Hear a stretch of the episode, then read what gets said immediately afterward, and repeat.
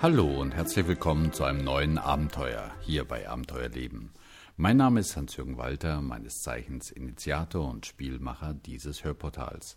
Und ich möchte Ihnen hier und jetzt das neue Abenteuer Persönlichkeit vorstellen. Ein, wie ich meine, wirklich spannendes Thema. Doch bevor es zur ersten Sendung geht, wie gewohnt, ein Interview mit dem Menschen, der hinter diesem neuen Abenteuer Persönlichkeit steht das ich vor einigen Tagen mit Roland Kopfwichmann geführt habe. Viel Spaß beim Reinhören. Ja, liebe Hörer, wieder gibt es ein neues Abenteuer bei www das Abenteuer Leben und mir gegenüber sitzt der Roland Kopp-Wichmann. Hallo Roland. Hallo. Lass uns ein paar Takte drüber reden. Ja, gern. Was dich überhaupt bewegt hat, äh, bei uns mitzuspielen, was das Thema sein wird und vorher was machst du eigentlich, Roland? Was machst du beruflich? Wer bist du? Ein paar Worte über dich. Ähm, ich arbeite auf zwei verschiedenen Gebieten. Ich mache zum einen Persönlichkeitsseminare, überwiegend für Führungskräfte und für Selbstständige. In dem Rahmen arbeite ich auch als Coach und habe aber auch noch eine Praxis für Psychotherapie. Daher komme ich eigentlich. Früher war ich mal Bankkaufmann, habe einen ziemlich bunten Berufsweg, aber heute mache ich hauptsächlich diese Seminare und Beratung und Coaching für Leute.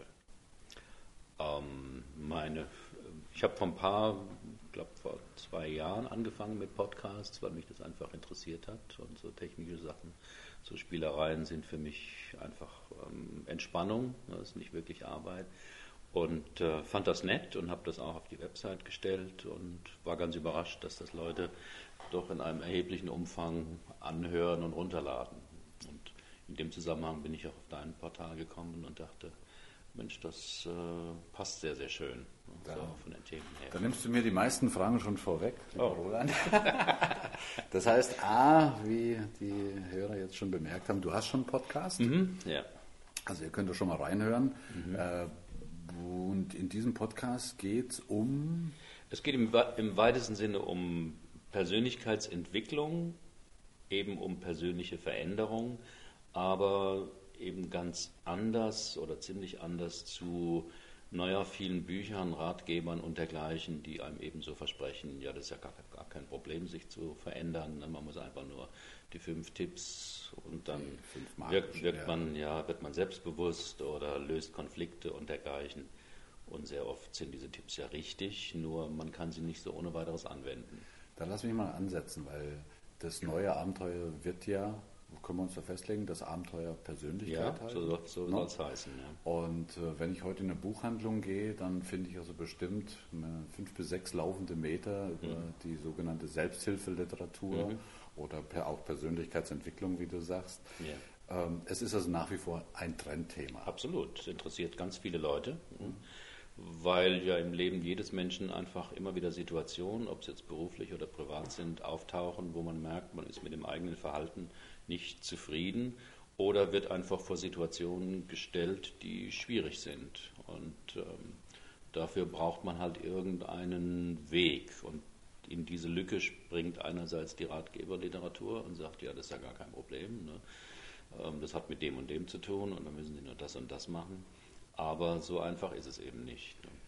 Was ja auch ein grundsätzlicher, wenn wir sagen, Herausforderung ist, eh, überhaupt was das Thema Psychologie betrifft, sage ich jetzt mal. Mhm. Ich vergleiche es immer ein bisschen, wenn man sagt, Analogie Medizin. Mhm. Ähm, da haben wir mittlerweile ja auch durch die Gesundheitsreform eine ganze Menge Verantwortung selbst zu übernehmen. Mhm. Und du stehst ja oftmals vor der Wahl, nach dem Motto, mhm. früher, okay, da bist du eben zu deinem Internisten gegangen und ja. sagst, mach mal wieder heil. Ja. Und heute hast du ein durch die Transparenz des Wissens eine riesige Palette von Behandlungsmöglichkeiten. Mhm. Und was es da in der Medizin gibt, also auf der körperlichen Seite, gibt es ja auf der psychischen Seite auch. Also mhm. Soll ich jetzt die klassische Tiefenpsychologie nehmen oder mhm. äh, soll ich jetzt äh, Hypnose machen oder mhm. was soll ich denn machen? NLP. Äh, NLP, um es nicht zu vergessen. vergessen. Ja, ja, genau, genau, genau. Natürlich könnte man sagen, okay, es gibt sogenannte anerkannte Methoden. Ja. Wobei ich dann als alter Konstruktivist auch denke, von wem anerkannt und wer hat es anerkannt? Wer heißt hat denn, recht? Ja, okay, da wollte ich dich jetzt fragen, was sind denn so deine Ansätze? Wie kann man Menschen entwickeln? Oder wie können sich Menschen entwickeln?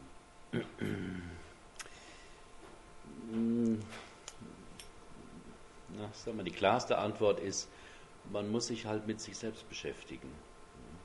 Und da kommen jetzt ganz viele Dinge schon mit rein. Welches Bild hat man überhaupt von sich selbst? Also welche Landkarte, um diesen Ausdruck zu benutzen, hat man von sich als Mensch? Und weil du vorhin die Medizin angesprochen hast, sehr viele haben ja auch eine Landkarte, mehr unbewusst als bewusst. Ähm, naja, der Mensch ist im Wesentlichen irgendwie doch eine Maschine. Ne? So der Körper ist eine Maschine. Und das ist ja auch ein Stück weit das Menschenbild, mit dem viele Leute, sagen wir mal, zu einem Therapeuten oder zu einem Coach gehen. Mit mir stimmt was nicht und der Wunsch, bitte repariere mich. Mhm. mhm. So das medizinische Modell, man liefert einfach die Schwierigkeit ab beim Doktor und der guckt in sein Buch rein oder weiß es einfach und hat dann etwas, irgendein Medikament oder schlimmstenfalls eine Operation. Man muss aber man muss es gar nicht verstehen, man muss eigentlich nur vertrauen, hm, dass der das schon das Richtige macht. Und ja, und das äh, Modell haben sehr viele Menschen auch. Ich habe da irgendwie ein Problem, was weiß ich, komme mit meiner Zeit nicht zurecht. Ähm, das hat gar nichts mit mir zu tun, das ist eben mein Job ne, oder es ist die Globalisierung oder wie auch immer. Also die, die Ursache wird mehr nach außen äh, externalisiert. Ähm, und deswegen hoff, erhofft man sich auch über die Tipps und diese Lücke füllen dann die Ratgeberbücher, äh, die es ja jedes Jahr neu gibt mit alten Inhalten, aber neuem Cover. Ja, da musst du einfach nur das und das machen. Und die Enttäuschung bei vielen ist eben, es funktioniert nicht so leicht. Wobei du da einen etwas anderen Ansatz hast? Ja, ich denke, man muss sich hm, wirklich damit auseinandersetzen, wie trage ich denn dazu bei? Hm, also in dem Moment, Thema Zeitmanagement, es hilft wenig zu sagen, äh, bei uns ist so viel Druck ne? oder ähm, die Aufgaben haben zugenommen oder eigentlich müssten noch drei Leute eingestellt werden. Ähm, das mag ja im Kern alles richtig sein, bloß hilft einem das nicht bei der Zeit. Und die Tipps, die in den äh, Ratgebern stehen, sind ja im Prinzip richtig. Ähm, was weiß ich, man sollte seinen Tag planen ne? oder man sollte Aufgaben priorisieren oder es ist ganz hilfreich, die Aufgaben, die vor einem liegen, zu unterscheiden zwischen was ist wichtig, was ist dringend. Das sind ja gute Tipps. Und die Leute ohne Zeitprobleme, die machen das ja auch. Ähm, und die Leute mit Zeitproblemen, die machen das eben nicht, obwohl sie es wissen, vielleicht weil sie ein Seminar besucht haben oder so ein Buch äh, gelesen haben, weil ihnen etwas fehlt. Und zwar das Bewusstsein dafür oder das Wissen darüber, warum mache ich das denn nicht? Wie trage ich denn dazu bei? Und zum Beispiel beim Thema Zeitmanagement aus meiner Erfahrung ist ein ganz wesentliches Thema der Umgang mit eigenen Grenzen. Also die Fähigkeit, überhaupt eine Grenze bei sich erstmal kennenzulernen, wahrzunehmen, ernst zu nehmen, nicht einfach darüber hinwegzugehen, ähm, beziehungsweise auch eine Grenze zu setzen. Also es gibt ja diesen Spruch in Bezug auf Zeitmanagement, wer Zeit haben will, muss Nein sagen können oder mhm. Nein sagen lernen. Und das wissen ganz viele Leute, die keine Zeitprobleme haben, die sagen, nee, das geht jetzt nicht. Aber Leute mit Zeitproblemen haben da große Schwierigkeiten, erhoffen sich dann eben auch, dass man, was weiß ich, irgendwo Zeit kaufen könnte. Ähm, aber das eigentliche Problem ist, dass die Schwierigkeit haben, eine Grenze zu setzen, mhm. also Nein zu sagen. Mhm. Und das hat eben viel mit der Persönlichkeit zu tun, dass jemand dann befürchtet, mehr emotional, als dass er rational das so sieht, ähm, dann macht man sich unbeliebt. Mhm. So der andere mhm. schätzt einen nicht mehr als gute Führungskraft oder als sympathischen Menschen. Ähm, oder man käme in einen Konflikt hinein. Und ähm, da geht es eben darum, diesen Anteil bei sich kennenzulernen. Wo kommt das eigentlich her, dass ich Schwierigkeiten habe, mich abzugrenzen. Es ist also quasi so eine Art Lernen, sich selbst besser wahrzunehmen. Damit hat es sehr viel zu tun. Man muss sich mit der eigenen Persönlichkeit ähm, beschäftigen, letztlich mit der Frage, wie trage ich denn dazu bei, dass ich keine Zeit habe?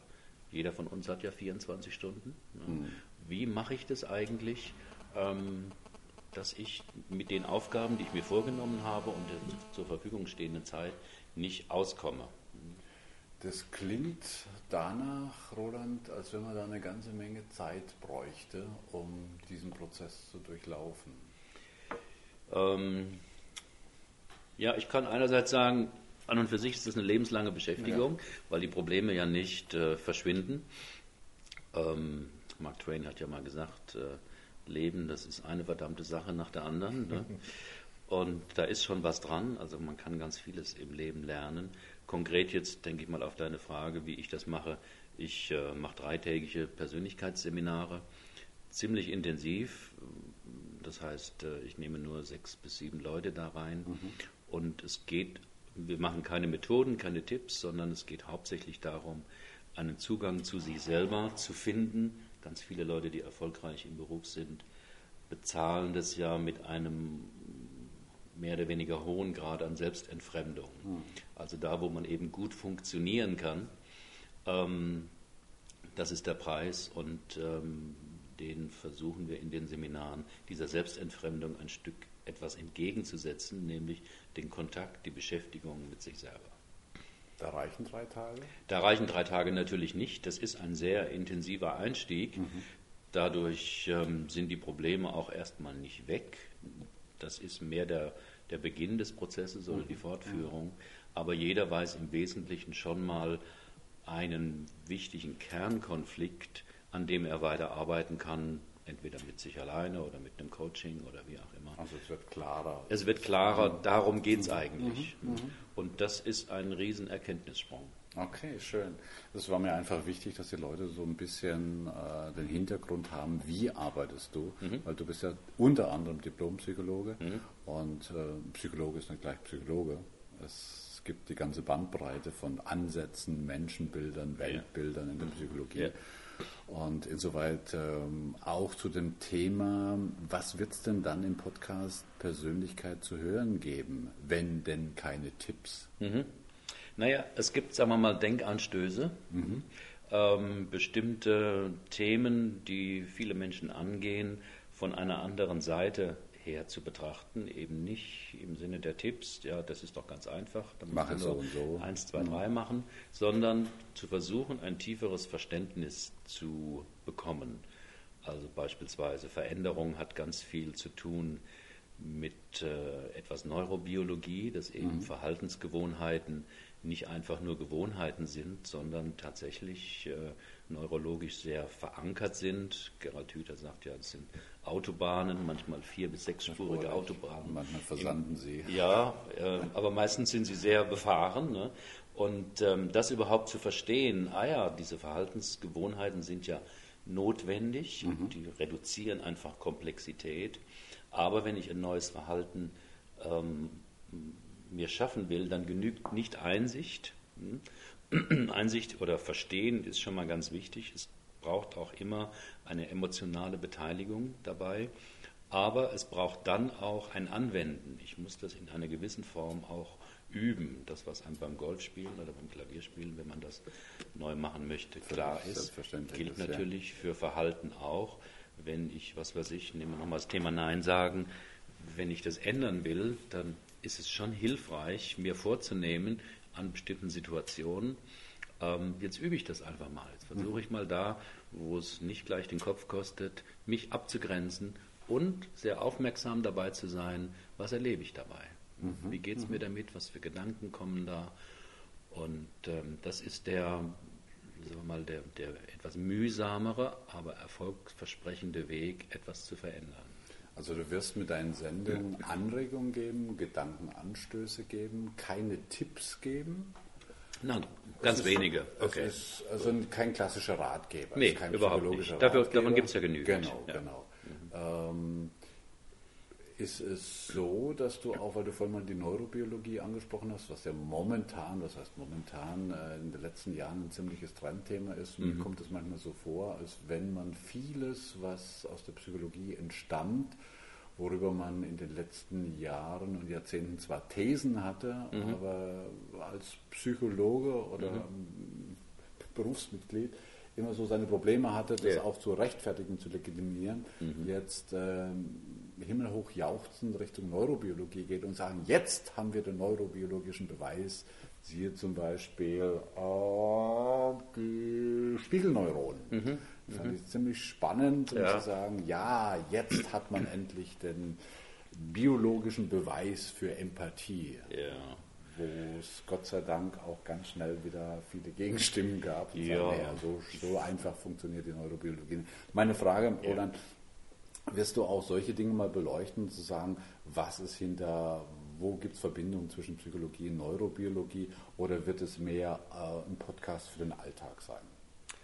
Ähm, na, ich denke beides. Also ähm, ich versuche schon Erkenntnisse aus den verschiedenen Wissenschaftsdisziplinen ähm, in einer alltagstauglichen Form ähm, ja, einzubringen. Also eine Sache zum Beispiel, was in der Neurobiologie finde ich äh, recht gut jetzt untersucht ist, ist die unterschiedliche Verarbeitungskapazität vom Bewussten und von dem Unbewussten. Ne? Und da gibt es einfach schöne Zahlen, dass meinetwegen mit dem bewussten Verstand man pro Sekunde 40 Bits, Informationseinheiten verarbeiten kann.